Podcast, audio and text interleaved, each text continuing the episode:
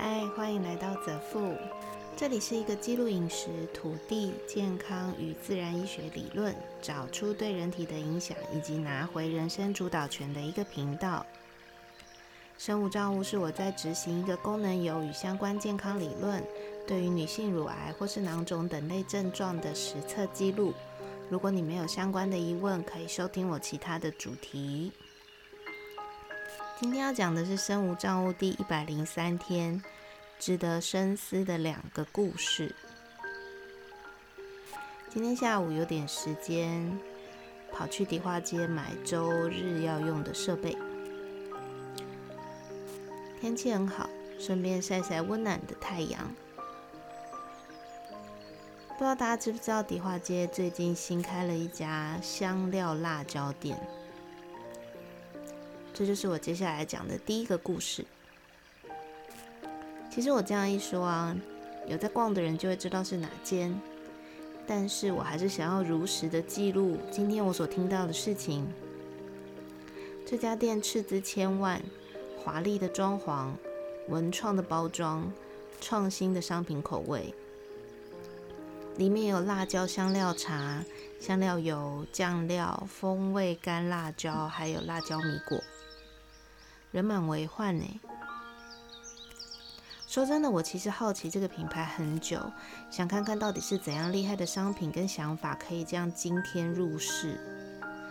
于是呢，我就凑到一个正在介绍辣椒油的店员旁边，听他正在跟一群妈妈们解说。大家看这个油哦，我们家的油品质真的很好。大家知道油的品质要怎么看吗？就是看清澈度。你看我这样把瓶子这样倒过来，底部都没有沉淀，这个清澈度是不是很漂亮？因为我们的油用的很高级才会这样。然后这群妈妈们呢，就一边点头，每个人大概就拿了个一到两瓶，继续往下个商品走过去。我实在太好奇，什么样子的油可以这么高级？毕竟辣油在目前为止市面上用好油的很少很少。走过去拿起瓶身一看，大家要不要猜猜看是什么油？大豆沙拉油。我大概有几秒的空白，然后我就说了一句：“哈？”大豆沙拉油的品质是最高的。大豆沙拉油品质好的分辨度就是来自于它够清澈。大豆沙拉油是最高级的油。如果今天不是因为店里面还有很多人，我应该会跟着那一群妈妈到最后，然后提问店员说：“不好意思，我想请教一下，为什么大豆沙拉油是最高级的油呢？”可是我没有。因为我只有自己一个人去，很怕自己问完之后会在大年初七就消失在这一个辣椒香料店里面。但离开的时候我是很疑惑的。当然，我不会说吃大豆沙拉油的人身体都会不健康，因为我觉得每一个人的身体状况不一样。但是说大豆沙拉油品质是最高的油这句话，不得不让我思考这个厂商的初心到底是什么。让这么多名厨、美食家来站台，来站台，但是说大豆沙拉油是是食品界最高的油。而更让我疑惑的是，本来我以为大家这些年对于新型健康饮食知识的流入，应该或多或少都会有一些对于油品的基本认知或尝试吧。但没有想到，知识的不对称性，甚至是饮食对于健康的知识普及性，可能远远不是我所想的那样子。走出店门，我一直在想，身体不好最终的源头，是我们一直被恶意的灌输不对的资讯，还是其实我们从来不思辨呢？这个故事。希望听到的你跟我，我们一起想想看。接下来是第二个故事。同一天晚上，我得知自己的一个朋友，他去验血的结果有 C 型肝炎。可是去年底跟我们一起出游的时候，他跑去捐血，当时检验的时候是没有的。他在群组里面一直纠结，到底是哪个地方出了错，我们就一直跟他说：“你再去验一间就可以知道了嘛。”他是一个除了他自己有兴趣、想吃、想玩的事情会有马上的动力之外，其余都有可能无限拖延的射手座。其实射手座未必是这个样子，只是有一部分的射手座其实在执行力上面是很高的。当然，仅限于他们有兴趣的东西。他是一个不喜欢被管，喜欢自己尝试，想做的事情很多，但真正去做的很少的射手座。新年期间，他被乡下亲戚养的土狗咬到了两呃咬咬到了腿的后方，他只上了点酒，就等了五天开工之后才去诊所。发炎严重到医生必须先消毒干净，才能再去观察他伤口的情况。也就是这个机会，他接受验血，验血结果出来，他有吸肝跟高胆固醇。我说过，就算我对于健康有跟朋友不一样的想法，我也绝对不会拿啊我为你好啊，或者我说的这件事情才是对的的这种态度去要求对方立刻改变或是听我的话。首先，我不是神，就我目前所知道的知识是这样，但未必一年之后还是这样。第二，朋友的人生是他的人生，哪有情绪？呃，应该说哪有情绪勒索这件事情去希望身为自己的朋友，甚至是亲人去改变这样子的事情，我不会做。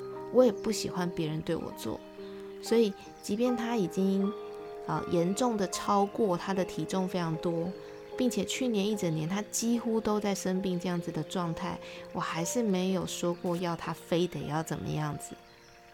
不过今晚有一点例外，我们在群组里面跟他说，你少吃一点抗生素啦，如果可以的话，天然的蜂胶就可以试试看，基本上应该是没有问题，不然。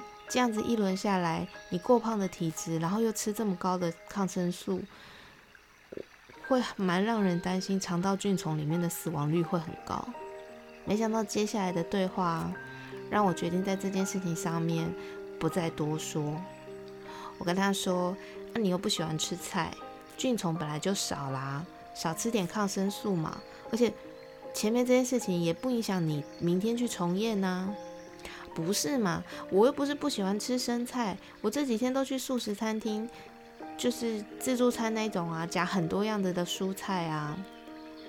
我说，素食餐厅用的油基本上是全台湾最一级棒糟糕的油了。你要吃素食自助餐，你还不如自己带便当，或是去吃烫青菜，然后不要加任何的酱。你是不是为了这句话铺梗很久了？他对我说：“因为他知道我都自己煮，外食本来就很难十全十美啊，我只能退而求其次嘛。”我跟他说：“我只是想告诉你，你的退而求其次不是次，而是你的心安。与其这样，不如选择真正较为安全的做法，不好吗？”然后他的回话。就创造了我今年的第一个金句梗。他说：“那我去素食餐厅啊，然后夹完菜过水去油，像蔡琳一样，不就可以了吧？这样就很有计划通的感觉了，对不对？”我跟他说：“那你洗完澡不就没有高胆固醇了吗？”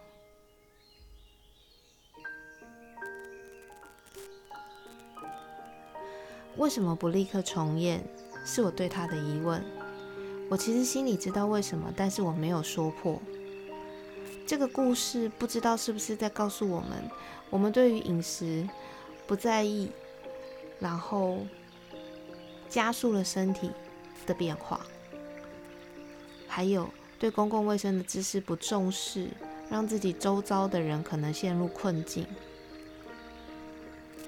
这个故事大家听到这里，一定有很多自己的想法。我们几个每个月都有可能一起出去一次，假设他一直不去重验，自己有没有 C 肝，大家会不会在跟他相处上要多多一点疑虑？而这个疑虑在他心里又会造成什么样子的观感？如果他今天去重验了之后，知道有了，我们是不是以后出去玩就能够知道怎么好好的相处？我相信也有人觉得，哎，你跟你朋友也，这你们这几个是不是也太小题大做了？而且他只是没有马上去验，又不是真的不验。但是换个方向去想，他跟我说他要拖到年假完了之后再去，那这个年假不也是过得不痛快吗？你明天去验，明后天可能就会知道答案了。假设没有，廉价不是可以更爽爽的玩？这像不像我们遇到一个困难或者挑战，或是我们人生错误的时候，逃避的心情？觉得晚点面对，但其实早晚都得面对，何必让自己的身体灵魂折磨这些日子呢？还有，蔡依林当初靠吃东西过水瘦了一大圈，大家觉得我朋友也可以靠这样子的方式把油去掉吗？之前第一个故事的大豆沙拉油，它究竟错在哪里？在厂商口中。的高级品为什么会让我觉得这是谎言？这么多看起来似是而非的论点，到底哪一个才有可能是真的？在我看来，都有可能是真的，也都有可能是假的。前提是，如果我们真的都只是听，而不去思考、求证，那一切都有可能是包着真实的谎言。有点沉重，对不对？但是我们一起想想好吗？今天先这样喽，拜拜。